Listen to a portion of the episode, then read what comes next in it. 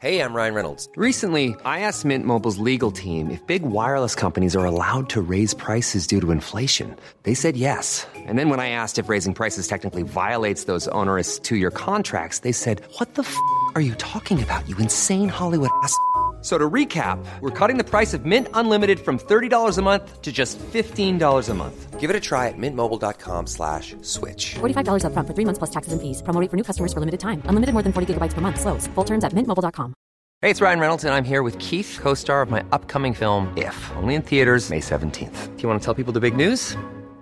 All right, I'll do it. Sign up now and you'll get unlimited for $15 a month in six months of Paramount Plus Essential Plan on us. Mintmobile.com slash switch. Upfront payment of $45 equivalent to $15 per month. Unlimited over 40 gigabytes per month. Face lower speeds. Videos at 480p. Active Mint customers by 531.24 get six months of Paramount Plus Essential Plan. Auto renews after six months. Offer ends May 31st, 2024. Separate Paramount Plus registration required. Terms and conditions apply if rated PG. I'm Sandra, and I'm just the professional your small business was looking for. But you didn't hire me because you didn't use LinkedIn jobs. LinkedIn has professionals you can't find anywhere else, including those who aren't actively looking for a new job but might be open to the perfect role, like me. In a given month, over 70% of LinkedIn users don't visit other leading job sites. So if you're not looking on LinkedIn, you'll miss out on great candidates like Sandra. Start hiring professionals like a professional. Post your free job on linkedin.com/people slash people today. Bienvenue sur le podcast du raisin et des papilles, le podcast qui vous parle du vin et de l'art de vivre en Alsace. Le bon vin, celui que tu bois avec tes copains, celui qui te donne des émotions. Vous aurez aussi nos coups de gueule et nos coups de cœur. Ouh là là. On va faire le trou normand, le calvadis ou les graisses, l'estomac se creuse et il n'y a plus qu'à continuer. Ah bon Voilà, monsieur. Oui. Mais que- comment on boit ça Du sec Hum, Attendez. Moi c'est Mika, bienvenue dans cet épisode de raisin et des papilles. Euh, Je suis du côté de, euh, comment dire, Molsheim par là-bas, Vaslon. Euh, je suis sur la voie romaine, celle qui allait de Saverne à Strasbourg. Alors euh, Strasbourg, elle passe par la Grand Rue, elle passait puisqu'elle n'existe plus. Elle passait par la Grand Rue et je suis dans l'une des cités fortifiées euh, justement euh, bah, qui date de l'Empire, qui date de l'Empire romain également. Je suis dans un beau petit village encore qui a encore des traces du Moyen Âge, qui s'appelle Westhofen. Et à Westhofen, on a un vigneron que j'ai découvert il y a pas très longtemps. Alors je connaissais ses vins, je connaissais moins le personnage, et puis on a passé un un dimanche euh, d'été euh, ensemble à Trenheim euh, chez Jean Dreyfus à Pinot et Senot.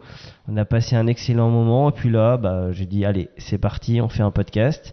Nous sommes le 9 décembre, c'était la date qu'on avait mis euh, sur le calendrier et je suis là, je suis là avec euh, monsieur Love Étienne. Salut Étienne, Salut Mickaël. comment est-ce que tu vas?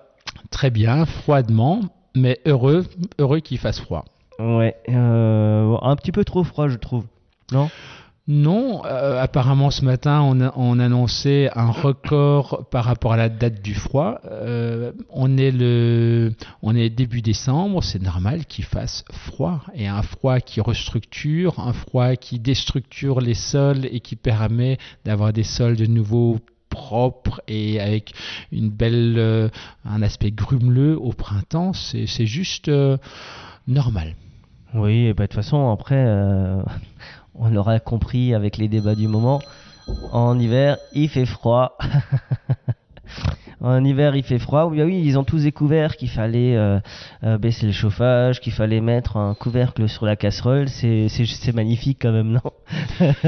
Ouais, c'est juste, euh, il faudrait, oui, qu'on se rappelle un peu des, remarques de nos grands-mères qui nous disaient ferme la porte, mets le couvercle, fais en sorte que la flamme ne dépasse pas de la casserole quand tu allumes le gaz. voilà, enfin des, des choses tout à fait normales qu'on avait perdu, euh, qu'on avait perdu. Non mais c'est bien parce qu'il y a plein de choses qui reviennent, comme se laver les mains par exemple. On est obligé de nous dire ça. euh, Enfin bref, nous sommes là pour parler de vin et euh, vraiment parler de vin. Je te propose qu'on parle de toi, de ton domaine, euh, de l'histoire du domaine, de tes terroirs, parce qu'ils sont nombreux. Il y a beaucoup de sols différents, euh, dont un que tu as en commun avec la cathédrale de Strasbourg, un autre dont on- je veux vraiment qu'on parle parce que tu es l'un des seuls à l'avoir, en tout cas moi de ce que je connais. Et puis évidemment une petite dégustation histoire de voilà de, de voir l'ampleur de, de ton harmonie, euh, de, te- de, de tes musiciens euh, finalement organiques. Euh, T'es plutôt à l'aise au micro, je crois. En tout cas de ce que j'ai entendu dernièrement. On verra. Je vais essayer de, de soigner ma timidité. Oh bah ça va. Ah t'es- tu es timide. D'accord. Bon ouais, écoute hein. euh, Alors, Ouais. euh, ouais, pour, euh, pour me présenter rapidement, le domaine a été créé en 1996. Ouais. Euh, J'ai une famille de... Oui, je suis issu d'une famille de, de viticulteurs qui euh, faisaient du vin jusque dans les années 70. Mes parents ont décidé de d'adhérer totalement à la coopérative dans les années 80. Et euh, j'ai j'ai trouvé ça un peu frustrant qu'on puisse s'arrêter à la production de raisins et, et ne pas connaître davantage ces terroirs.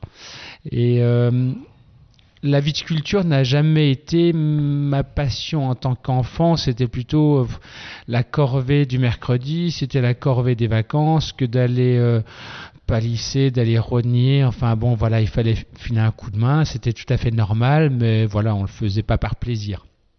Ensuite, pour le lycée, on m'a inscrit au lycée agricole pour faire un bac S, enfin un bac D à l'époque, euh, parce que c'était comme ça, euh, mais sans aucune motivation non plus. Et c'est justement là, avec des copains qui étaient dans la même situation que moi, euh, j'ai appris à déguster, à, à connaître les terroirs. Mais voilà, les dégustations se faisaient clandestinement le soir sous la douche. voilà, c'était c'était pas officiel, mais c'était euh, c'était très marrant. Et euh, ensuite, euh, je suis allé à Beaune et ensuite à l'université à, Dijon et je suis œnologue de formation.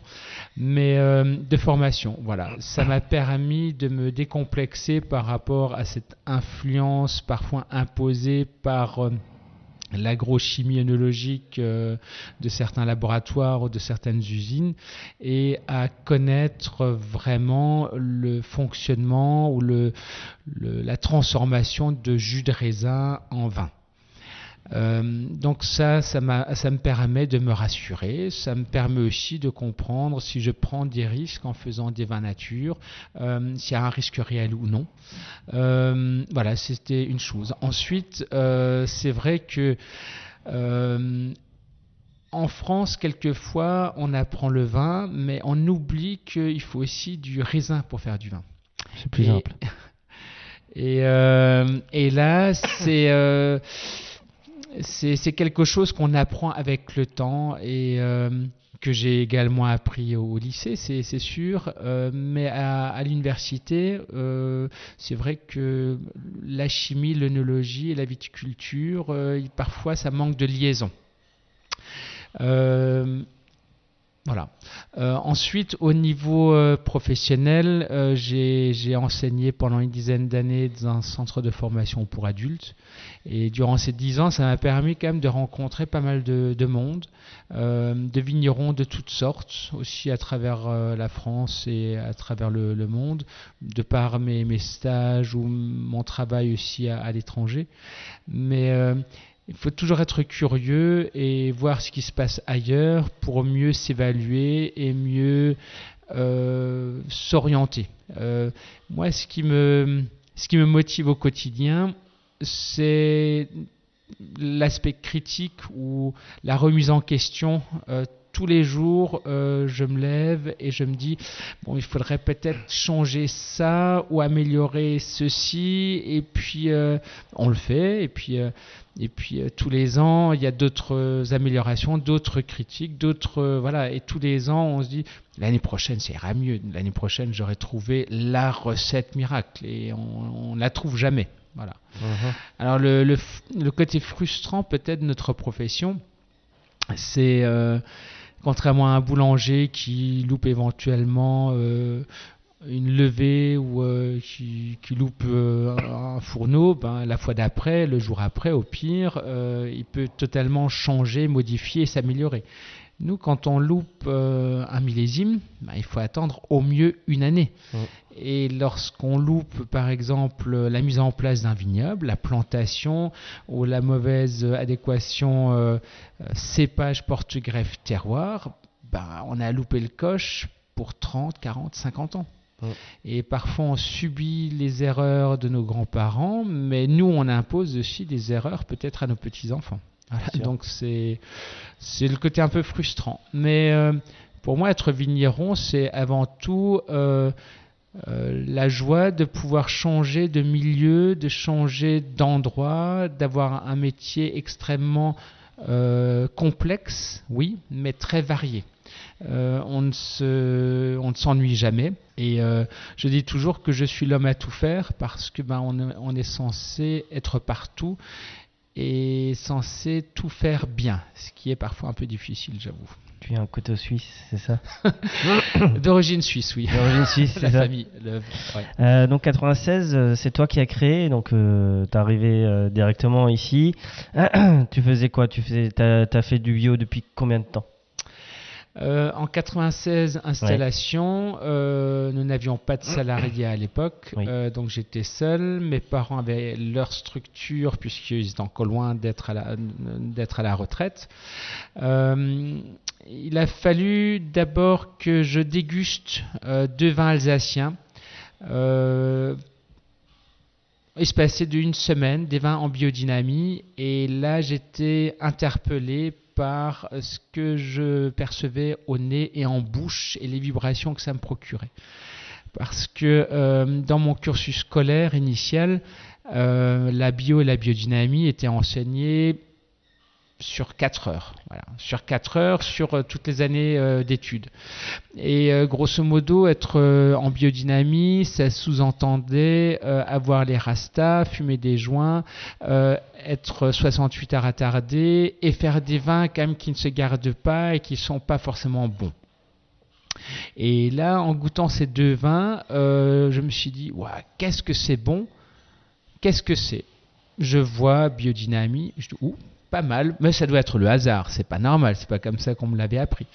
Et puis ensuite, euh, la semaine d'après, un autre, et là on se, on se renseigne, on se forme, et euh, j'ai eu la chance, de par euh, le centre de formation où je travaillais, d'avoir des formateurs, d'avoir des formations à ma disposition. Donc on suit des formations et, et ensuite de mettre en place des essais. Et là, on se rend compte que la biodynamie, euh, ça n'est pas forcément une recette, c'est aussi un ressenti au quotidien et qu'il fallait que tout le monde travaille dans le même sens. Euh, mes parents qui, euh, qui avaient encore un cheval dans les années 90, euh, enfin début 90, étaient aussi ceux qui ont subi ces années chimiques de diuron, de simazine, enfin les produits interdits dans les années 60, mais pour lesquels on avait dit à l'époque il n'y a pas de résidus, il n'y a pas de risque. Voilà, puisqu'on n'avait tout simplement pas les moyens de mesurer. Mais il y avait quand même une tête de mort dessus, mais il n'y a pas de risque. oui, maintenant, oui. Et puis donc en définitive, on a, on a essayé de mettre en place des essais. Et c'est euh, déjà par, euh, par euh, l'arrivée de, Caroline, la naissance des enfants, où on s'est dit, ben, il faut peut-être voir le monde autrement. Et puis, il faut que tout le monde aille dans le même sens. Euh, quand on travaille dans une équipe, euh, ensuite, elle, s'est renforcée par l'arrivée de Vivien, euh, qui était en licence de chimie avant et qui, voilà, s'intéressait à la biodynamie. Et donc, on a mis en place de gros essais euh, sur des côtes nord, sur des côtes sud, des parcelles coupées en deux, moitié bio, moitié biodynamique, pour voir effectivement s'il y avait une différence. Et dans les deux cas, on a clairement vu que la biodynamie ramenait davantage de profondeur, de finesse. Et, euh, de là, ensuite, on a, on a signé. Parce que, comme saint Thomas, on voulait euh, voir si effectivement ça ramenait quelque chose. Alors ça ramenait quelque chose au niveau végétal, au niveau sol, mais aussi au niveau qualité des vins. Mhm. Bien sûr. Et euh, du coup, 80, 96, donc euh, biodynamie euh, officiellement Déméter, ça fait bio des vins d'abord, je crois. Alors, on a. Il nous a quand même fallu une dizaine d'années. Oui. Euh, parce que j'étais seul sur euh, Oui. l'entreprise, euh, avec mes parents, voilà, qui n'avaient pas forcément d'abord cette vision. Dix ans où il a fallu créer le domaine, Oui. il a fallu développer le domaine. Oui. C'était des années où on a beaucoup planté, beaucoup grandi. Je bossais encore à l'extérieur et je ne pouvais pas concevoir euh, louper la transition. Il fallait que tous les éléments soient réunis pour franchir ce cap. Euh, donc c'est uniquement en 2007 où on a décidé de d'essayer à très grande échelle. 2009, donc on était en bio et on a eu l'accord pour passer directement en Déméter parce qu'on a pu prouver euh, notre, notre passé. Et ensuite, bien plus récemment, la, enfin, Biodivin, Euh, qui est pour moi euh, quand même un groupe de vignerons passionnés non seulement par la biodynamie, mais aussi par la qualité des vins. Parce que pour moi, euh, si on veut faire la promotion de notre façon de faire de notre façon de travailler les sols et les vins, c'est avant tout par la qualité de nos produits. Euh, il y a parfois encore des gens qui nous disent Ah oui, mais le bio et le biodynamique, ça ne se garde pas. Et puis, euh, c'est pas bon. Voilà, mais effectivement, euh, il y a eu peut-être dans le passé ce style de, profil. Tout ça a naturellement totalement changé. Et si on veut que les gens adhèrent, il faut qu'on soit exemplaire et que nos produits soient avant tout bons tout en restant extrêmement sain et euh, vibratoire. Mais est-ce que tu n'as pas l'impression, comme beaucoup de vignerons ont parfois l'impression, que plus tu travailles bien dans tes vignes, euh, je, je mets des guillemets bien, alors souvent je disais propre dans les vignes, mm, bon après propre euh, ça peut être euh, euh, ça peut être interprété de différentes façons. Moi je parle de vin vivant, hein, que ce soit biodynamie ou nature, pour moi il y a, il y a de la vie, le, le vin évolue. Euh, tu disais tout à l'heure, tu as ouvert un crément depuis lundi, bah, entre lundi et maintenant, bah, à mon avis, il, il a évolué, on le sait, c'est ce que j'appelle de la vie. Est-ce que tu n'as pas l'impression que parfois tu es obligé de te justifier plus, toi, qui travaille, qui a une vision sur l'écologie, sur euh, la qualité du vin, sur euh, la qualité gustative aussi, et sur le fait de ne pas mettre de, chimie du tout dans tes vins par rapport à celui qui euh, bah, que tu trouves en supermarché, chez Métro ou ou, pas loin d'ici dans dans certaines coopératives. Oui, on est obligé de se justifier rien que par rapport à la méfiance des gens. Euh, et là, par là, je, je peux vraiment confirmer que euh, avoir un logo, un label, ça nécessite une certification, ça nécessite un contrôle pour être crédible. Bien sûr. Et du moins en France, enfin, on a quand même ces contrôles annuellement, de façon inopinée ou de façon euh, avertie, mais dans tous les cas, euh, si on a cette certification, c'est qu'il y a eu un contrôle. Et là, enfin, par rapport à mon expérience, euh, ce sont des gens quand même qui sont à la recherche de la moindre faille et on ne peut pas passer à, côté. Donc euh, oui, effectivement, on est obligé de, de montrer patte blanche, mais si on veut être crédible au niveau du consommateur, c'est un passage obligé. Euh, mais ce que le terme que tu as utilisé, propre, effectivement, le terme de propre euh, n'a pas la même signification chez, chez tout le monde. Euh, chez certains vignerons, propre, ça veut dire que du raie grasse, la pelouse devant certaines maisons, euh, bien chimique, bien engrais, bien désherbé, euh, nickel, avec un désherbage parfait sous le pied, une vigne taillée au carré style Touya. Pour certains, ça veut dire ça. Oui, c'est ce que Théo Schlegel appelle les vignes Ikea. Euh, oui, tout à fait. Euh, pour nous, propre, ça veut dire euh, plutôt, oui, sain, ça veut dire où on peut se promener pieds nus sans avoir peur d'avoir absorbé par la plante racinaire certaines substances ou certains produits. et ensuite des, des vins sains qui, qui, fermentent, qui ont de la vie et qui évoluent. Oui. Après, il y a aussi euh, dans les vignes une chose qui est incroyable euh, chez vous. Euh, je, t'englobe dans tous les vignerons que je connais.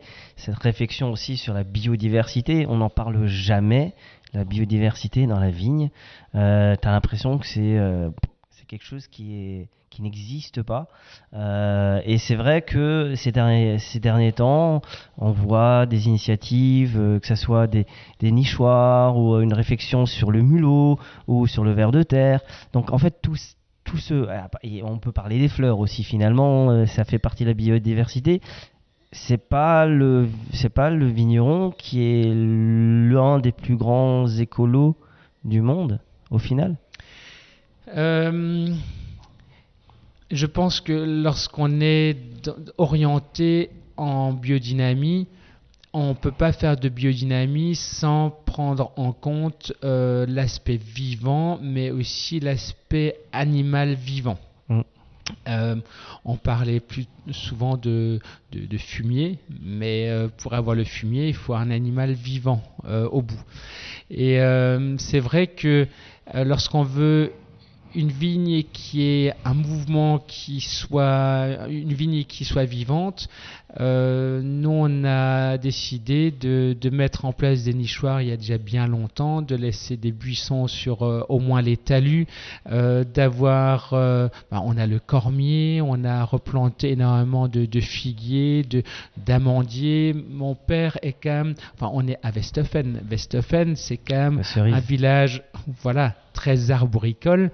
Et euh, en parlant très fièrement de mon village, on est certainement le seul village sur toute la route des vins où cohabitent de façon magnifique vignes et arboriculture. Et l'agroforesterie a toujours existé. Mm. Maintenant, l'agroforesterie, euh, voilà tout n'est pas toujours aussi beau qu'on le, présente, mais effectivement, euh, avoir ces arbres, euh, avoir ces vignes qui cohabitent et avoir aussi euh, des moutons, des vaches. alors, on n'est pas encore arrivé au stade d'avoir des vaches sur, sur notre domaine, mais on a une vingtaine de moutons qui broutent dans les vignes en hiver et qui sont ensuite mis dans les vergers ou sur les prairies en été. Mais voilà, c'est un un ensemble de, choses qu'il faut remettre en place euh, pour éviter cette, cette monoculture technologique de, la vigne. À noter, euh, puisqu'on parlait d'agroforesterie, le formidable reportage qu'a fait David Keberlé, qui vient de sortir sur YouTube, euh, où il explique tout, parce que lui, c'est vraiment, il est vraiment fan de ça. Il donne sa vision, pourquoi il choisit des arbres fruitiers, pas fruitiers, sur certaines parcelles. Euh, en respectant aussi le vent pour pas couper le vent. Enfin, il y a toute une réflexion qui a été faite. Ça dure 20 minutes. Je vous le mettrai sur la page Facebook euh, euh, du raisin des papilles, comme ça vous le verrez aussi, qui a vraiment de la réflexion. Et, euh, et je pense que c'est ça qui est assez magnifique, moi qui me balade souvent dans les salons en Alsace, c'est de voir cette réflexion, mais aussi ces échanges entre vous, les vignerons, ben vous grandissez ensemble. Il n'y en a pas un qui dit je sais tout. Non, vous savez tout, mais ensemble, parce qu'il y en a un qui essaye, tiens, moi j'ai envie d'essayer ça. Je pense que c'est aussi cette solidarité, cette bienveillance qui est entre vous qui, bah, qui vous fait grandir tous, quoi, en final. En définitive, il n'existe pas une vérité. Il existe 36 000 vérités parce que ce qui est vrai chez nous à Westhofen, euh, qui est en fait un, grand amphithéâtre coincé entre deux vallées, euh, notre vérité n'est pas celle qu'on aura peut-être euh, sur euh, Dambach, sur Berkheim ou sur Orschwir. c'est c'est à chacun de s'adapter. Et comme je disais tout à l'heure, c'est pas parce que une année on pense avoir trouvé la solution euh, que l'année prochaine elle sera toujours miraculeuse. Il faut sans cesse s'adapter. Donc il n'y a pas, contrairement à l'industrie ou la viticulture technologique, il n'y a pas de process. Il faut juste s'adapter et ressentir le besoin de son milieu et de son terroir. Euh, rien que sur le domaine, nos vignes sur le Grand Cru Altenberg ne sont pas du tout gérées de la même façon que celles qu'on a sur le Bruderbar ou sur l'Ostenberg. Parce que euh, la ventilation, l'hygrométrie, les sols euh, ne sont pas du tout les mêmes. Et ce qu'on fait dans l'un est ou peut-être euh, néfaste sur l'autre terroir. Bien sûr. Alors on parlait des animaux, quand même rendre hommage à tes petites tondeuses sur pattes qui, qui se baladent dans les vignes actuellement. Tu as, comme Yann Durman, je crois, un petit troupeau de brebis, mhm. des noirs en plus. On a des ouessants qui sont juste magnifiques. On a euh, JP qui est euh, le, bélier et ensuite on a Hilda, Trudy, Suzel et toute la panoplie, euh, la descendance aussi. et j'en profite pour lancer un appel pour ceux qui aimeraient éventuellement échanger des, des brebis parce que euh, notre JP, notre bélier de service est juste adorable. Et voilà, donc on essaie juste pour éviter la consanguinité de renouveler de temps en temps euh, les, jeunes brebis de l'année. Mais effectivement, ces, moutons nous, euh, nous amènent ce côté vivant, ce côté animal dans les vignes. Et surtout, ils sont hyper autonomes. Ils sont juste faciles à vivre. Temps en temps, une biscotte, euh, voilà, pour, euh, pour les saluer. Mais euh, l'eau en pleine canicule, euh, ils n'en veulent pas. Du foin quand il y a de la neige, euh, ils, n'en veulent pas, non plus. c'est, ce sont des débroussailleuses hors pair. Et j'avoue que de temps en temps, un petit gigot issu de nos moutons, c'est quand même franchement de la viande qui, qui, a, qui a grandi, qui évolué sur des prairies, sur des vignes propres, et mm. ça donne de la viande extraordinaire. Alors, quand on est, on est chez toi, 13 hectares, euh, c'est quoi, les, c'est quoi les terroirs qu'on retrouve? Quels sont les cailloux, les roches qu'on retrouve euh, sur, les, sur, sur, les 13 hectares que tu as? Il y a du euh, grès. alors, on a différentes familles géologiques. Euh, Westhofen est dans ce trou, cet amphithéâtre coincé entre la vallée de la Bruche au sud, la vallée de la Mossig au nord, et accolé au fossé d'effondrement de Balbronn. Donc le fossé d'effondrement de Balbronn, c'est un terme géologique où il y a accumulation de tout ce qui est marne. Euh, marne rouge, marne verte, marne noire, avec du plâtre, du gypse. Et pour moi, c'est une des grandes particularités du secteur, c'est que voilà, on a des, des vins naturellement très salins, salés, euh, et cette salinité, on ne la retrouve que sur encore un autre secteur viticole en Alsace, sur, euh, sur euh, hein. donc ça c'est pour tout ce qui est les vignobles au sud de Westhofen, donc Trenheim, Balbronn, les expositions nord de Westhofen. Ensuite à côté de ça on a le grès, le Bruderbar qui est sur, un ancien, sur une ancienne voie romaine, mais également sur euh, la, voie de pèlerinage des Strasbourgeois qui allait à l'époque sur euh, l'abbaye de Niederaslar. Et euh, au bas du Bruderbar se trouvait donc l'ermitage de l'ermite Klaus qu'on voit sur nos étiquettes.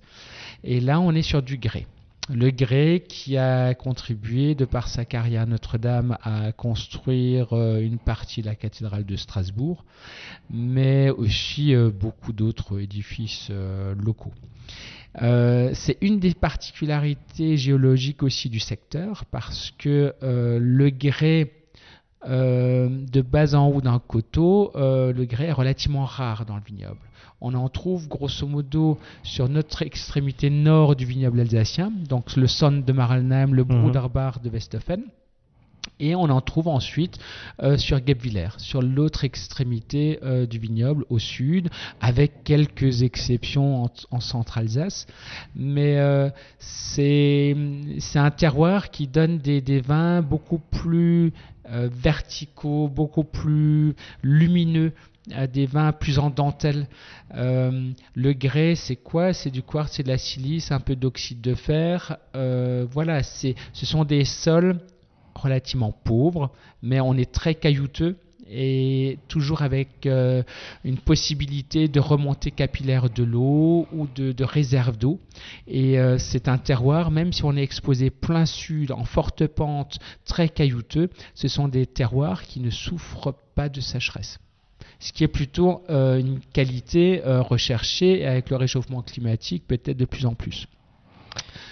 Euh, autrement, on a aussi euh, l'Ostenberg. Euh, là, on est sur du mouchelkalk, Ouais. mouchel coquillage, calque calcaire, sur des sols beaucoup plus euh, durs, tout aussi raides que le broudarbar, mais des, des sols où on a des calcaires actifs beaucoup plus marqués. Ça se ressent au niveau des vins de par la largeur, des vins plus massifs, plus de d'épaules, plus de bustes. Euh, c'est plus massif. Mhm. D'accord. Et puis, euh, à côté de ça, on a également des vignes sur le Charard, sur le Zussenberg, la Ouais. colline sucrée, où là, on est sur des calcaires, de- euh, des calcaires oolithiques, euh, des calcaires jaunes, beaucoup plus lumineux. Et on va dire que ce sont les terroirs les plus solaires qu'on ait sur le domaine. Alors, solaire, chaud, euh, précocité ne rime pas forcément avec grandeur. C'est juste que les vins sont différents. Euh, mais je ne donne pas d'ordre de qualité. C'est juste euh, différent. C'est quoi ton terroir préféré si tu devais en garder un chez toi? J'ai deux filles avec des caractères très différents et il m'est toujours difficile de choisir, donc je Mhm. ne choisirai pas. C'est comme pour les terroirs, tu peux pas choisir. Non, j'ai du mal. Même si, en étant au Broudarbar, c'est un point où on a un regard sur presque 90% de nos vignes. Et si j'avais à choisir, peut-être, euh, oui, le Broudarbar euh, est quand même, pour moi, un des, des grands terroirs et qu'on aimerait faire évoluer peut-être dans une autre strate administrative. Mais c'est un Mhm. autre sujet. Ah, ah, sacré premier cru. Ah, Quand tu nous tires.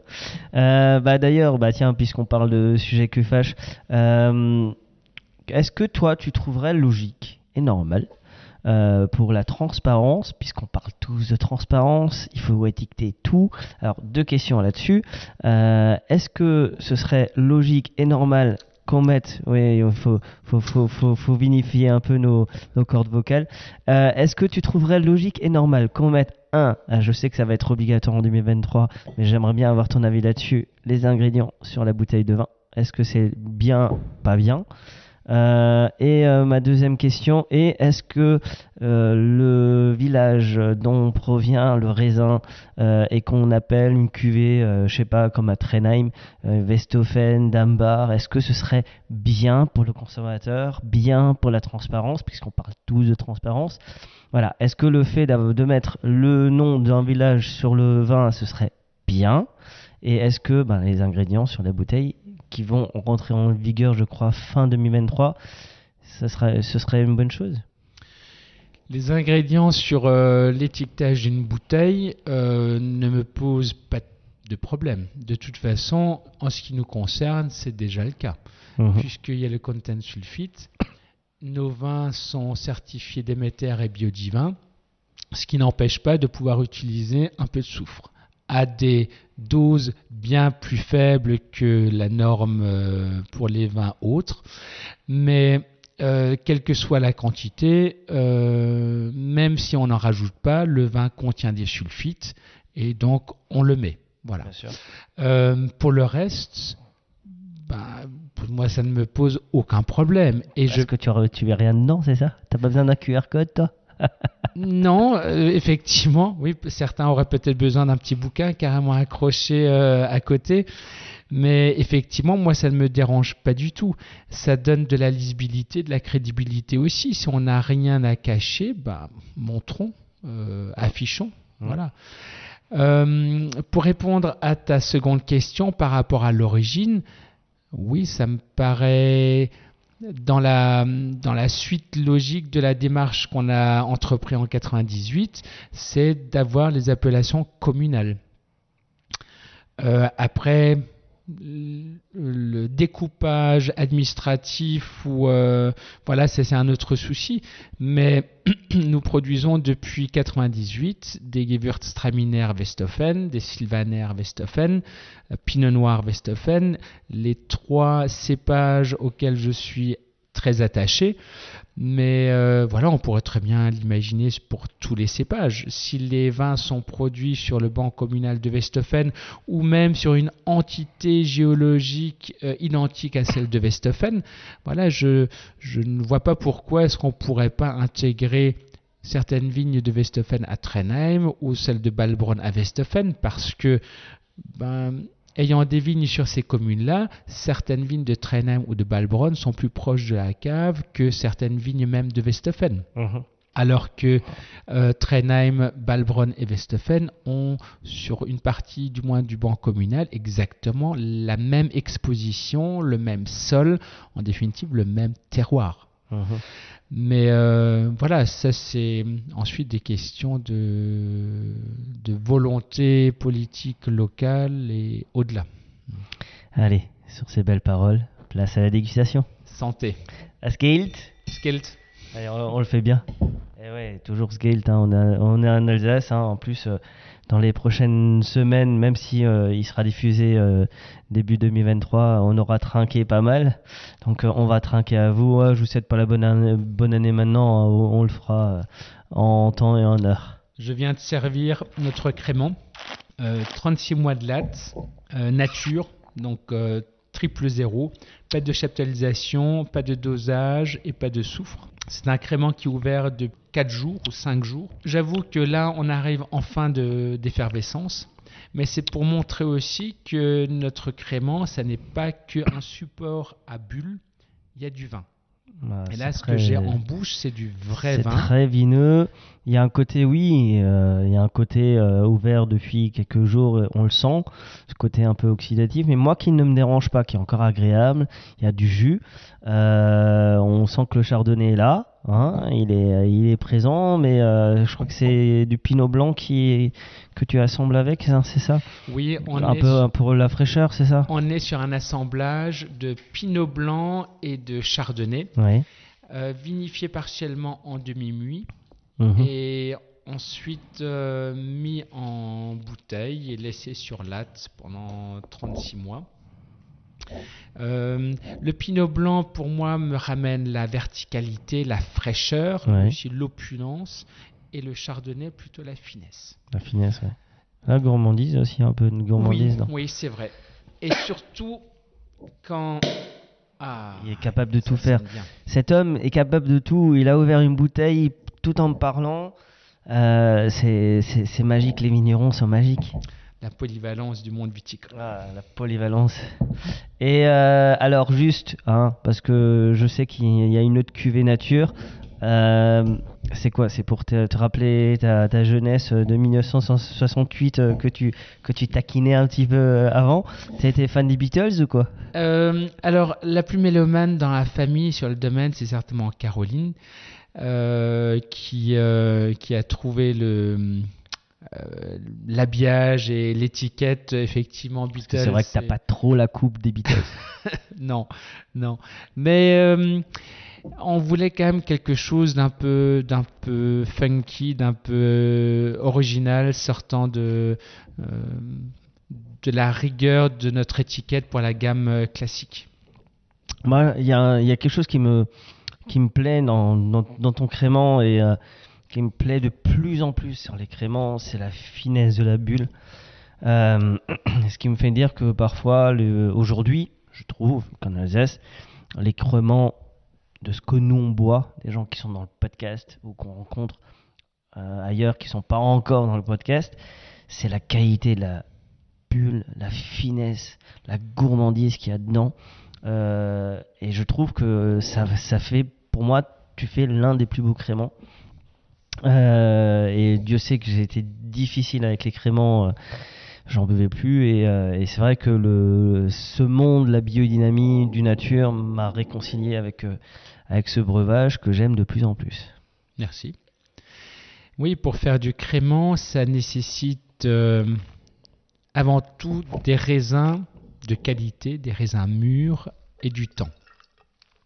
Lorsqu'on a les deux éléments, on arrive à faire euh, des créments de très haut niveau, mais il ne s'agit pas de vouloir sortir son crément au bout de 12 mois. C'est avant tout de la patience, mais c'est comme pour les autres vins aussi, ou pour un boulanger lorsqu'il fait son levain, lorsqu'il fait monter la, euh, pâte euh, et la cuisson, ça demande du temps. Voilà, la patience. 36 mois que tu changes tous les jours à la main? Ou tu as une machine qui... Non, alors effectivement, durant l'élevage sur latte, la bouteille est couchée. Elle est laissée totalement en repos. Et c'est au moment du dégorgement, style 10 jours avant, où là, on remue. Mais c'est quelque chose qu'on fait juste en dernière minute. Voilà, c'est juste pour décoller le, dépôt au fond de la bouteille. D'accord. Très bien. Bah, écoutez, on continue la dégustation. On va boire un canon, hein Ouais.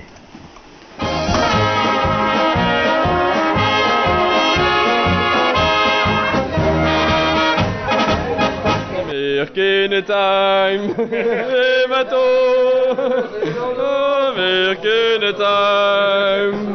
euh, le, deuxième vin est euh, le jus sur B. Le jus sur B, c'est notre euh, vin de macération, notre vin orange en 2021 et c'est une macération de Sylvaner et de Riesling avec rajout de jus de Gewürztraminer dès la mise en macération des raisins blancs. Donc on est sur le principe de vin orange, mais sans avoir beaucoup de couleur, mhm. puisque les raisins macérés étaient blancs. D'accord. Le Gewürz, on a décidé de le presser et de le rajouter durant la macération euh, d'une part parce qu'en 2021 on avait très peu de Gewürz, gel, mildiou, euh, botrytis, et les raisins au moment des vendanges étaient magnifiquement botrytisés, mais impossibles à utiliser pour euh, la macération. Donc on a décidé de presser tout de suite et de ramener ce jus sur les raisins qui macéraient. C'est vrai que la, la cuvée précédente était plus orangée, non? Totalement. Mais en 21, euh, millésime euh, quand même pluvieux, froid, avec beaucoup, beaucoup de problèmes. Euh, ah on n'a pas eu les mêmes raisins qu'en 2020. 2020. C'est vrai que la cuvée jus sur baie, c'est un peu la, la cuvée qui permet cette, cette, cette façon de s'adapter en millésime chaud ou de millésime froid, d'adapter la vinification en fonction des raisins qu'on a. Euh, voilà, deuxième fois perdu. Allez, on recommence. Donc, euh, deuxième vin, nous sommes sur euh, jus sur B, mais dis-moi. Sur B. Il est moins orange que millésime précédent. Qu'est-ce qui se passe? Oui, tout simplement parce qu'on a changé euh, les cépages. En 2020, on avait fait macérer du Gewürz avec rajout de sylvaner et de pinot blanc. En 2021, millésime avec du mildiou, du gel, du botrytis, on a décidé de faire l'inverse. Vous allez faire un forfait illimité de, problèmes. oui, oui, oui, il a fallu vraiment euh, jouer un minimum la sécurité, surtout que les Gewürz euh, étaient à des rendements de 10-15 hectolitres hectare, avec du beau botrytis. On n'allait pas encore jeter la moitié par terre pour ne bah faire macérer que les raisins mm. euh, entiers, sans botrytis. Donc on a fait macérer Sylvaner Riesling mm. et on a rajouté le jus de Gewürz par-dessus. Et en définitive, on a un vin jaune or, mais sans reflet orange, euh, parce que le Sylvaner et le Riesling ne diffusent pas de couleur, ce sont des raisins verts et jaunes. Euh, mais on a ce côté euh, enfin, ce vin a trois facettes. On a ce, côté aromatique, épicé du Gewürz euh, au nez et surtout en fin de bouche. Mais il y a la minéralité, la colonne vertébrale du Riesling, avec ce côté soyeux, euh, ce côté foin euh, du Sylvaner. Mm. On a une gourmandise. On a une gourmandise et ah, alors dans les souvenirs que j'avais du 2020, celui-là est plus fin. Il y a une plus, plus grande finesse. Euh, Euh, je trouve que c'est euh, ouais, il y a une finesse, une gourmandise, il y a une aromatique qui est incroyable. Le côté minéral et l'aromatique vont bien ensemble. Il y a Mm. une belle, il y a une belle égalité. Hein, Il n'y a pas, il a pas un cép- enfin les, les, les trois cépages s'harmonisent parfaitement en fait. Même si en fin de bouche, oui, forcément, le côté, le côté floral du Gewürztraminer, forcément, l'emporte parce qu'il y a un co- c'est un peu le côté. Souvent, les gens, ah, mais c'est du sucre. Non, non, c'est le côté floral. Euh, et ça, on peut pas, on peut pas tromper euh, le côté floral du Gewürz. Non, moi, j'ai j'ai beaucoup aimé, et c'est d'ailleurs par ce vin-là euh, que j'ai vraiment découvert euh, ton domaine en disant, ah ouais, quand même, ça, ça se fait ça. Ah, il, y a eu Minir aussi euh, qui m'avait qui m'avait plu, mais c'est vrai que celui-là, je trouve que c'est un très beau vin. Et vous voyez, ça c'est ça c'est genre de vin qu'il faut mettre sur les tables à Noël, ça passe très bien. Hum, Là, je me dis avec des petites huîtres naturelles, ça passerait. hein.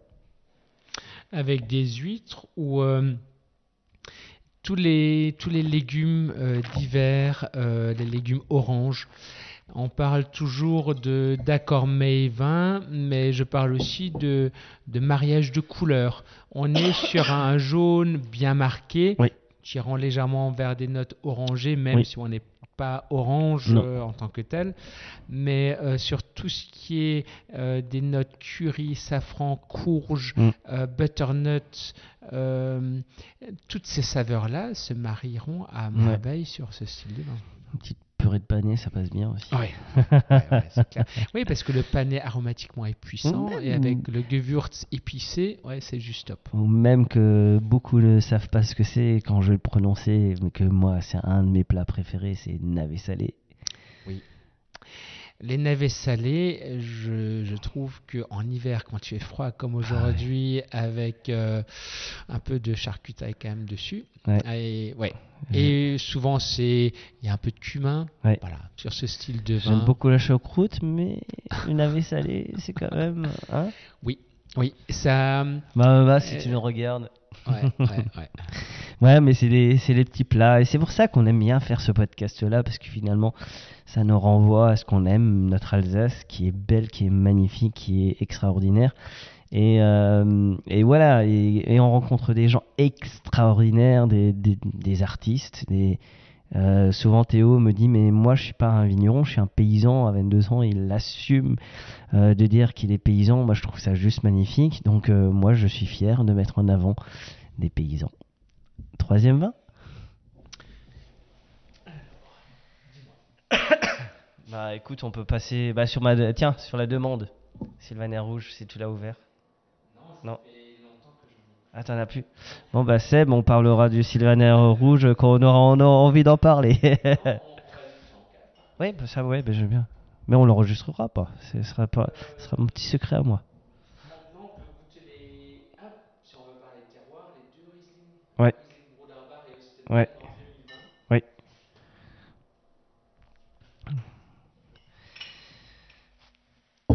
Alors là, je crois qu'on va partir sur un duo de Riesling, mais sur deux terroirs différents. C'est bien ça?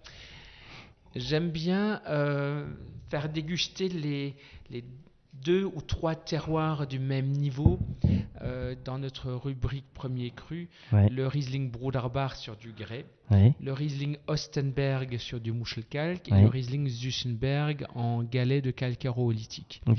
Trois terroirs radicalement différents. Euh, les trois sont exposés plein sud, Euh, mais en définitive, on aura des, des vins avec une autre minéralité, une, une autre structure en bouche. Euh, c'est intéressant de voir que, que l'homme n'y est pour rien, que c'est juste le terroir, la géologie qui Mm. façonne les vins différemment. C'est ça qui est assez incroyable. Et c'est pour ça que je vous dis, arrêtez de vouloir acheter des Riesling, des Sylvaner, parce qu'un Riesling à Westhofen et un Riesling à Dambach, ben c'est pas le même Riesling, parce que c'est pas le même terroir. Donc déjà le nez me plaît beaucoup. Riesling Bruderbach, Claude des Frères en 2020. un Riesling qui est construit sur euh, la verticalité, Mm. sur euh, l'élégance. Euh, je, je trouve que le Broederbar donne toujours des vins très ciselés. Euh, en style architectural, c'est la, la flèche de la cathédrale. C'est c'est pointu, c'est de la dentelle, c'est de la finesse. Euh, oui, on est sur du grès, comme la cathédrale, Mhm. mais c'est que de l'élégance. Il caresse. Hein. oui. Il caresse le palais là. Là, il- en fait, ça part. en- en- si on faisait une dégustation euh, géosensorielle, on dirait que ça part, de, la joue euh, droite vers la joue gauche en faisant un petit détour sous la langue et pour revenir sur la langue. En fait, il y a toute la bouche qui, qui s'allume. Euh, c'est euh, ça qui me plaît dans le grès, c'est cette espèce de, de caresse. Par contre, je trouve qu'on a la, on garde, on sait que c'est du grès parce que euh, tout à l'heure on parlait du côté de Guebwiller, il y a du grès, etc. Mais euh, les caractéristiques sont là quand même. C'est souvent la même chose, l'élégance, la finesse, Oui. la caresse, euh, le côté un peu velours. Oui.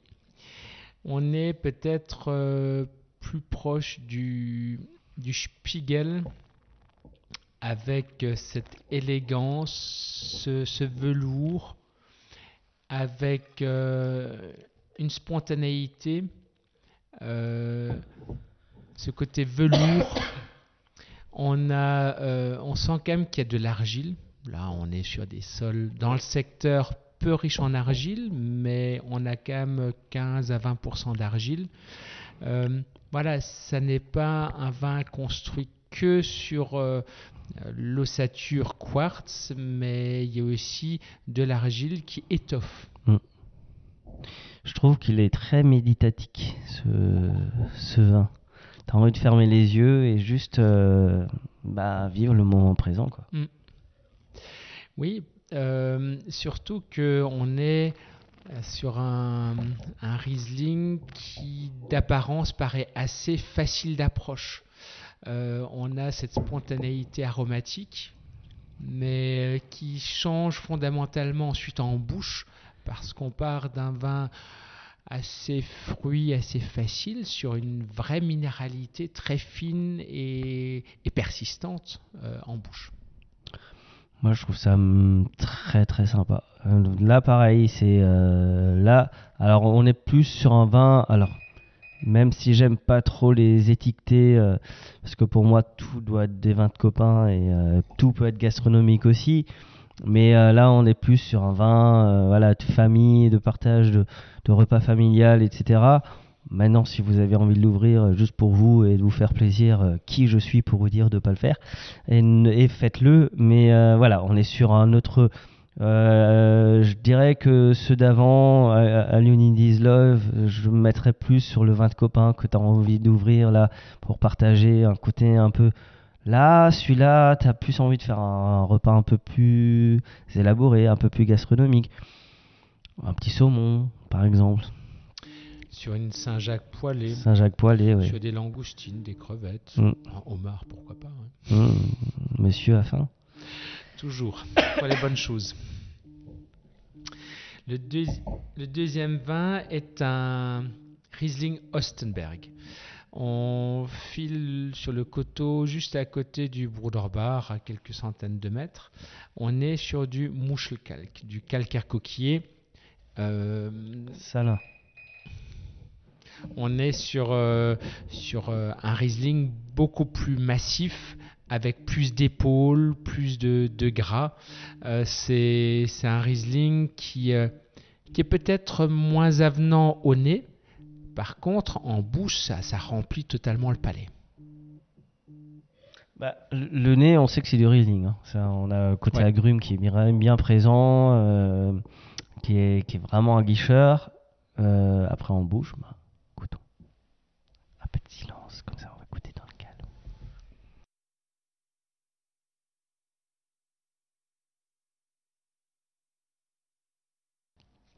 Mais le silence, c'est bien aussi. Dans un podcast, on entend ça. ça amène autre chose. Et de temps en temps, j'aime bien goûter un vin un peu dans le silence. Parce que c'est vrai qu'on parle beaucoup des vins, mais euh, on écoute moins les silences en fait. euh, Oui. ça peut être agréable. Alors c'est vrai que il est, euh, ah, il est, euh, ouais, c'est c'est du mouche hein, il va droit, il file droit. Là, avant, on était sur la caresse, le velours. Là, lui, il, est plus sur la caresse, le velours. Il est droit devant. Il est là. C'est un peu, il a un peu un ego, hein, lui. Hein, euh, disons les copains. euh, ok, j'existe. Euh, c'est un peu, euh, c'est un peu l'ado dont, et, hein, qui, qui va tout faire pour qu'on le remarque, quoi. C'est un peu plus démonstratif. C'est ça. Et euh, ouais, un peu fougueux, un peu Ouais. fêtard. Ouais. Euh, ouais. Mais euh, c'est bien parce que les deux, ils ont une personnalité. Et, vous voyez, là, on a goûté deux Riesling avec. Ah, c'est le même, c'est le même raisin. C'est pas, c'est pas un Riesling différent, c'est le même raisin. Sauf que bah, le terroir est totalement différent. Et en fait, moi, ce qui me plaît, c'est euh, cette créativité que vous avez tous. Et j'ai l'impression que. Bah, D'ailleurs, est-ce qu'on peut parler de créativité quand on parle de terroir? Euh, c'est difficile de, parler de créativité lorsque on est euh, sur un cahier de charge euh, bien défini, bien euh, oui, assez figé. En, fait, je parle plutôt de, créativité lorsqu'on essaye d'amener au mieux ou de faire exprimer au mieux le terroir ensuite dans le verre. Euh, C'est trouver le meilleur moyen pour arriver à exprimer au mieux le terroir. Euh, soit par euh, les vinifications en amphore, soit en barrique, soit en faisant des macérations, soit en faisant des vins nature, de toutes sortes. J'appelle pas ça vraiment de la créativité, mais c'est juste trouver une voie qui permette de faire ou de produire les vins les plus fidèles du terroir. Mhm. Parce que c'est vrai que moi j'ai l'impression que les vins nature, les assemblages, c'est plus de la créativité. C'est là, là vous, vous êtes moins. J'ai l'impression, alors c'est peut-être moi qui, qui me trompe, mais vous êtes moins enfermé dans le cahier des charges, et donc ça vous permet de- d'être un peu plus alchimiste, de faire des tests, de- des choses qui vous plaisent ou pas et qui réussissent ou pas. Euh, non? Oui, tout à fait, mais l'assemblage est autorisé dans le cahier de charge. Ok. Donc il n'y a pas de problème. Mm. Les macérations, Il y a un peu plus grand débat, c'est ça? Il y a un débat qui s'ouvre. Ouais. Un débat qui, est, qui va s'ouvrir euh, très prochainement, il me semble, et je pense que il a vraiment lieu d'exister ce, ce débat, Bien parce sûr. que lorsqu'on a commencé à faire des macérations en 2018, je pensais, euh, euh, en discutant avec mon père, qu'il allait me dire, euh, ouais, encore une de tes idées, mais bon, vas-y quand même. Et euh, quand je lui ai exposé ce qu'on allait faire, il me dit Bah oui, mais c'est rien de neuf. Ça a toujours existé en Alsace. On a toujours fait des macérations. Parce que euh, dans une région euh, viticole, mais avant tout de polyculture élevage, parce que les régions viticoles à 100% n'ont jamais existé. Parce qu'il a toujours fallu euh, un cheval pour euh, tirer la charrue, il a toujours fallu des vaches pour ramener le fumier et pour faire du fumier pour, euh, pour les vignes, il a toujours fallu des prés pour nourrir le cheval et les vaches, il a toujours fallu des champs pour nourrir le cochon parce que le jambon du cochon permettait d'alimenter les vendangères. Enfin, c'était tout un équilibre. Et donc, quand on vivait dans, un, dans une ferme ou dans une cave de polyculture élevage, la vigne, c'était un élément parmi d'autres.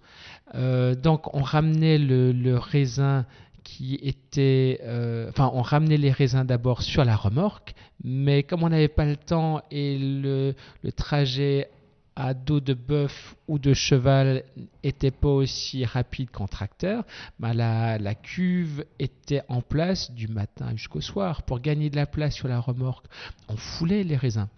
Euh, les raisins foulés étaient mis dans une cuve, macérés.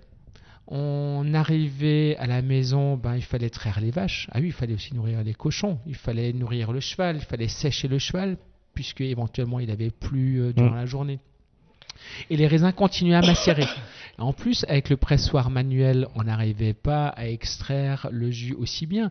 Donc, durant toute cette macération, les enzymes naturelles du raisin euh, faisaient que, voilà, travaillaient et on arrivait à extraire des tanins, de la Mm. couleur. Et puis on mettait éventuellement le lendemain matin, après la traite du matin, les raisins sur le pressoir. Euh, on pressait une première fois avant de retourner aux vignes, mais il y avait aussi à récolter les betteraves, puisque Mm. les betteraves étaient à récolter aussi à l'automne, Ouais, et ainsi de ouais. suite. Donc on pressait sur deux ou trois jours. Mm. Et durant tout ce temps, ça macérait, ça continuait. Et en définitive, on faisait que des vins jaunes, des vins, enfin, euh, pardon, des vins oranges, Orange. issus de macération naturelle. Mm. Donc voilà, c'est peut-être quelque chose qu'il faut réétudier, voilà, qui fait partie de notre patrimoine, qu'on avait peut-être occulté pendant euh, quelques décennies, mais euh, je pense que pour certains cépages, c'est juste un salut parce que ça nous permettra, ça nous permet déjà de faire des vins de très belle gastronomie, euh, tout en étant euh, sec et, et fidèle à ce que nos papilles attendent. Et est-ce que tu pourrais imaginer que dans quelques années, tu plantes une cuivrerie, que tu fasses des amphores, des œufs, des, une amphore de grès, je- enfin d'autres façons de vinifier qui, qui se font de plus en plus aujourd'hui? Et est-ce que tu as envie de tester de nouvelles choses, de nouvelles approches? Euh, cette année, la cuvée euh, Pinot Gris Le Menhir Oui. est donc vinifiée en cinq euh, contenants vinaires différents. Euh, en, en cuve inox, en demi-muit, en barrique, en amphore et en œuf. D'accord. Pour voir dans quelle voie on risque peut-être d'évoluer dans le futur. Ok. À l'heure actuelle, euh, c'est clairement l'œuf et les demi-muits qui me plaisent le plus. On est au stade euh, fin de fermentation alcoolique, début fermentation malolactique. Voilà, c'est en train d'évoluer. Euh, ce que je dis maintenant, ce que je préfère maintenant, n'est pas forcément euh, la même chose euh, dans, dans 5 ou 6 mois. On verra. Mais euh, en tout cas, il faut. Je pense qu'il faut étudier sans cesse à des évolutions de notre façon de faire, toujours dans le but d'en sortir quelque chose mar- marqué terroir et fidèle à, à- à nos, à, à nos envies. Bah, de toute façon, temps, euh, il y a tellement de possibilités, donc euh, autant en profiter. Et ce qui fait aussi la force d'Alsace, c'est que tout le monde essaye un petit peu, donc on peut goûter euh, plein de choses. Euh, que penses-tu de... Est-ce qu'un Van Alsace se garde bien, à ton avis? Euh, je- Alors, si on va commencer à parler Oh la du tête qui m'a fait Oh la tête qui m'a fait Euh, là récemment, on a, hum, on a fait un, un repas sur euh, 25 euh, millésimes de Gewürz. Euh, C'était juste euh, grandiose. Euh, alors, on parle toujours de, de Riesling, mais là, c'était juste mettre en avant les Gewürz. Pour moi, c'est c'est juste euh, extraordinaire à quel point les vins d'Alsace peuvent vieillir. Euh, Pour les 25 ans du domaine, on avait ouvert trois verticales. La première en Gewürz Ostenberg, la deuxième en Sylvaner et la troisième en Riesling Bruderbach des Frères. Euh, franchement, c'était juste magnifique. Quand on ouvre des 97, des 98 ou 19 qui sont encore euh, pleins de fruits avec euh, et plein d'avenir encore, c'est juste extraordinaire.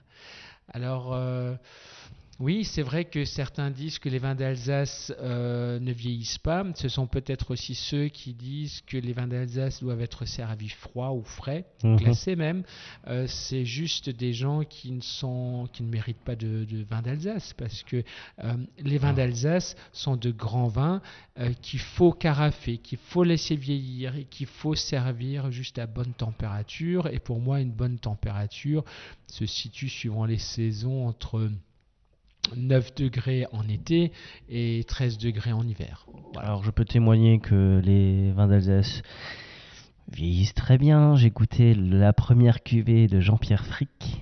Quelle année, à ton avis? Euh, La première, 74, un la truc première comme ça. cuvée bio.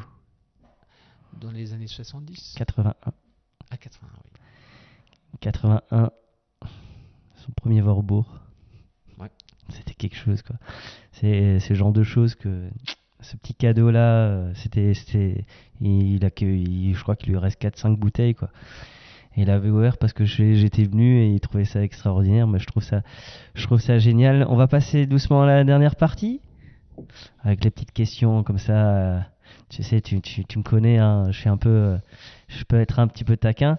Euh, Est-ce que tu aimes qu'on t'aime? Oui. Euh, je m'attendais pas du tout à cette question, mais oui, euh, on- essaye toujours de faire des vins qui vont forcément être appréciés, et si les gens apprécient nos vins, c'est qu'ils nous aiment aussi. Euh, mais je ne fais rien pour que les gens m'aiment. Je fais plutôt des vins où je rapproche plutôt les gens qui m'aiment tel que je suis. Euh, il m'est arrivé de vouloir jouer au winemaker à la californienne, bah, ça a toujours loupé. Euh, faire des vins qui ne sont pas fidèles euh, aux vignerons, soit on change de monde, euh, soit on, on a perdu son âme. Mm. Mais je fais les choses telles que je les ressens, et donc les gens qui m'aiment ou qui aiment plutôt mes vins se rapprochent de moi naturellement. Et les autres euh, qui n'apprécient pas bah, trouveront peut-être euh, plus ce qui leur convient ailleurs. Voilà. Mais je ne leur en veux pas. Si tu devais être un vigneron en Alsace, évidemment pas toi, tu voudrais être qui? Il y a des vignerons qui m'ont beaucoup inspiré. Et quand je parle de, quand je parlais des vignerons en biodynamie qui m'ont fait réfléchir et qui m'ont fait m'orienter vers la biodynamie, c'était clairement André Ossortag et Mark Reinweiss. Ce sont deux domaines que j'apprécie encore toujours. Pour moi, ce sont deux grands domaines de qualité. Alors, euh, à côté de ces deux domaines que j'apprécie, il y en a d'autres que j'apprécie aussi énormément. Le domaine Alberman euh, fait pour moi partie de ces grands, grands domaines, mais euh, on va dire que tous les vignerons actes Alsace Cru Terroir sont pour moi juste, voilà, un groupement de, de vignerons qui euh, est éclectique, mais qui est qualitatif, euh, qui respecte différents styles, différentes mouvances, mais euh, des vins que j'aime. Euh, C'est quoi le dernier coup de cœur vin que tu as eu? On en boit tellement que j'ai. Ah bon? Non. Coupe parce que c'est pas alsacien. Non, bah, c'est pas grave, ça n'a pas besoin d'être alsacien, c'est pas grave. Euh, T'as le droit de, de boire autre chose que de l'Alsace. Hein. Je ne suis pas un intégriste. non, c'était un, un Riesling allemand. c'est très bien. Bah, t'as le droit. Attends, euh, t'as coupé là Merde. Euh, oui, euh, je pense que parmi les Riesling euh, qui m'a le plus interpellé, c'était peut-être un, un Riesling, un VDP allemand en biodivin Renaissance de Peter Jakob Kuhn. Là, je me suis dit, waouh, ces grosses lagos, ces erste Lage, c'est c'est juste topissime à quel point dans certains vignobles qui sont assez rudes, mais de super grands terroirs avec de super grands vignerons en biodynamie, on arrive à faire de grandes choses. Alors, si on va aller sur euh, dans d'autres directions, euh, effectivement, là, on a, goûté des, des pinots noirs aussi allemands, mais euh, on est en perso, on boit beaucoup de vin, mais on n'a pas de, de chapelle. On essaye, non, on- enfin non, c'est clair, on boit que des vins propres. Euh, alors c'est pas par intégrisme, c'est par vécu. Mm. Parce qu'on veut des vins digestes, on veut aussi travailler après la dégustation ou le lendemain. C'est plus agréable, ouais. Ouais, Et, euh, et donc on recherche juste des, des vins propres et des vins de qualité et on est ouvert à tout.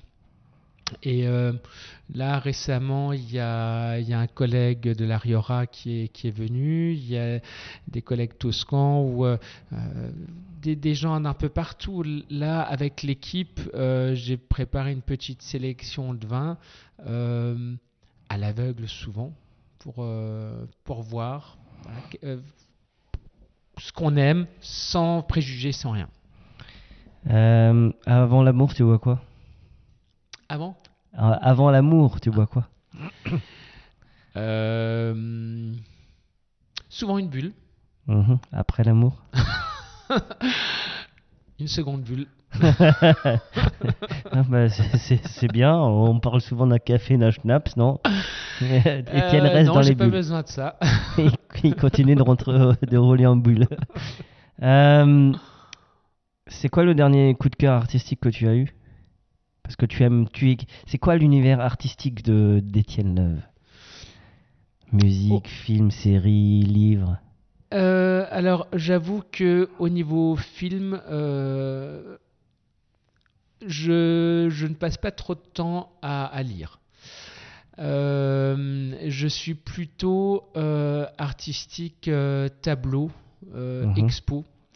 Euh, dans la famille, euh, on a eu euh, mon grand-père qui était un, artiste de, de, son époque, aquarelle et autres.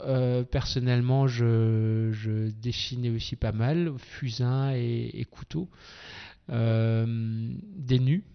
Mhm. mais c'est vrai que quand on a une vie professionnelle bien chargée, euh, où on essaye aussi d'être un peu artiste parce que ben, un vigneron ben, un artiste, hein. est un peu artiste. euh, j'ai perdu totalement ce côté euh, peinture ou euh, c'est à mon regret, ouais. C'est. Alors je ne dis pas qu'un jour je ne reprendrai pas un fusain en main ou un couteau en main, mais dans la famille on a toujours cultivé ce, ce côté création, sculpture, où euh, mon père sculptait aussi beaucoup le bois à une époque. Euh, Peut-être un jour, lorsque j'aurai moins de responsabilités professionnelles, je pourrai me réorienter vers le dessin. Et ouais, ça, ça fait 20 ans que j'ai plus dessiné, mais ça durera certainement plus 20 ans, le temps que je reprenne de nouveau quelque chose en main pour, pour créer quelque chose. C'est bien. Euh, avant-dernière question. Euh, si tu devais conseiller trois bouteilles, comme une carte de visite. Du domaine. Du domaine, ce serait quoi? J'ai pas dit que c'était des questions faciles. Hein. Oui, effectivement, c'est c'est pas évident. C'est comme s'il fallait que je choisisse entre trois enfants ou euh, voilà. Euh, en, définitive, on pose souvent la question des, gens qui veulent offrir euh, un petit colis. Euh, tout dépend alors de l'orientation, de la recherche de, ce qu'on veut mettre en avant. Lorsqu'on parle de, de terroir, j'aime bien provoquer la chose et proposer trois Riesling issus de trois terroirs différents, ou trois Gewürz de terroirs différents, ou alors euh, de, de, gammes différentes. Par exemple, un Gewürztraminer Westhofen, un Gewürztraminer Ostenberg en premier cru, ou, et un, un Gewürztraminer Grand Cru pour montrer euh, la concentration en matière sèche en crescendo. Ou alors euh, jouer la complémentarité. Proposer un crément, proposer un muscat sur euh, l'éclatant, sur le fruit, mais totalement sec et minéral. Et pour finir, pourquoi pas sur un, pinot gris un peu plus opulent et un peu plus gras. Euh, mais on peut aussi jouer le grand classicisme Riesling, Pinot Gris, Gewürz. Là, franchement, euh, on a la chance d'avoir 36 000 terroirs, euh, des styles de vin assez complémentaires pour euh, convenir ou pour répondre à une attente euh, de, tout genre. Et si tu devais me faire ton plus beau, ton plus beau gueuleton, je voudrais que tu me fasses ton plus beau gueuleton pour finir. Avec qui tu manges qu'est-ce qu'on mange, qu'est-ce qu'on boit et où? Alors l'endroit, pour moi, c'est clair. C'est euh, quelque part dans les vignes au Broederbach, que ce Mhm. soit, soit autour du menhir, soit euh, sous la forêt ou euh, sous les arbres fruitiers en haut du Broederbach, parce que c'est juste un endroit pff, apaisant, calme. Euh, avec le bruit de la forêt, des bêtes et, et les moutons autour, c'est juste un lieu de rêve. Ensuite, euh, des bouteilles. Alors là, euh, ça va dans, tous les sens. Euh, Il y, a, des rouges légers, des rouges massifs, des, blancs tendus, des blancs un peu plus rondelés. Il y a vraiment de tout. Mais je pense que durant un repas ou durant un moment passé entre potes, bah, tous les goûts sont dans la nature. Il faut juste trouver le bon moment et la bonne qui. Voilà. Et euh, dans ma cave perso, il y a un secteur où euh, voilà, il y a des bouteilles prêtes à boire, des bouteilles que j'ai envie d'ouvrir, et donc je, je prends euh, les bouteilles. voilà. Après, effectivement, il y a peut-être des, des orientations quand même plutôt sur, sur des vins qui ont de l'acidité. J'ai toujours été attiré par l'acidité, même si j'adore les, les gros gâteaux, euh, la grosse crème et tout ça, mais euh, c'est vrai que euh, l'acidité, c'est quelque chose qui me permet de reprendre une gorgée, de reprendre un verre, de reprendre une bouteille, et voilà, c'est juste du plaisir. Les gens, ben, des gens de tout horizon, de toute culture. Il y a, j'ai des, des amis avec lesquels j'aime passer une soirée de, de toute euh, croyance, de toute, euh, de, toute euh, origine, de, de tout, tout- enfin, voilà. Mais il faut quand même qu'il y ait quand même un lien, c'est la nourriture et le vin. Il y a quand même ce ciment qui fait qu'ils sont devenus amis. Voilà. Donc tu es aussi toi un défenseur de la convivialité comme moi?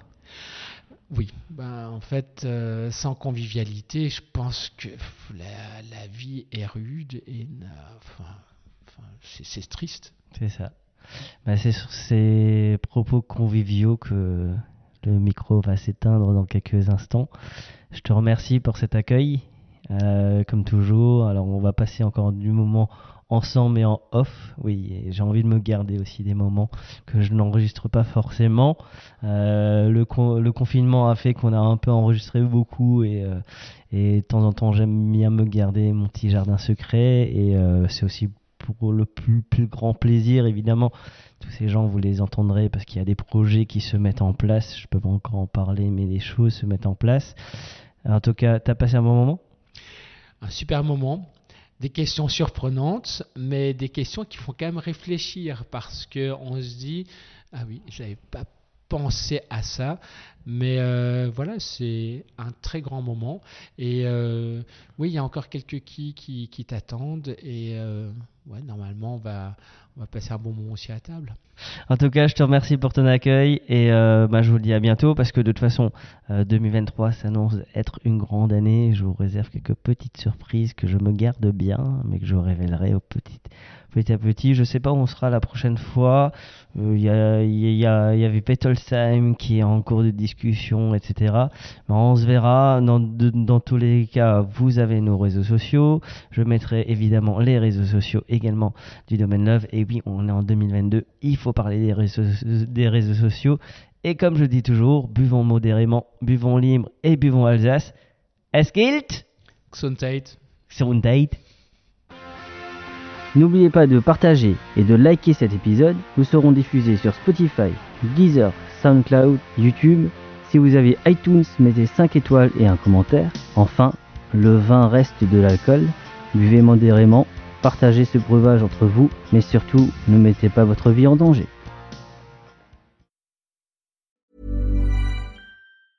Ever catch yourself eating the same flavorless dinner three days in a row?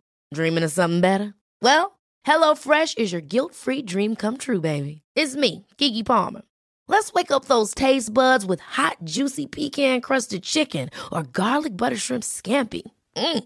Hello Fresh. Stop dreaming of all the delicious possibilities and dig in at HelloFresh.com. Let's get this dinner party started.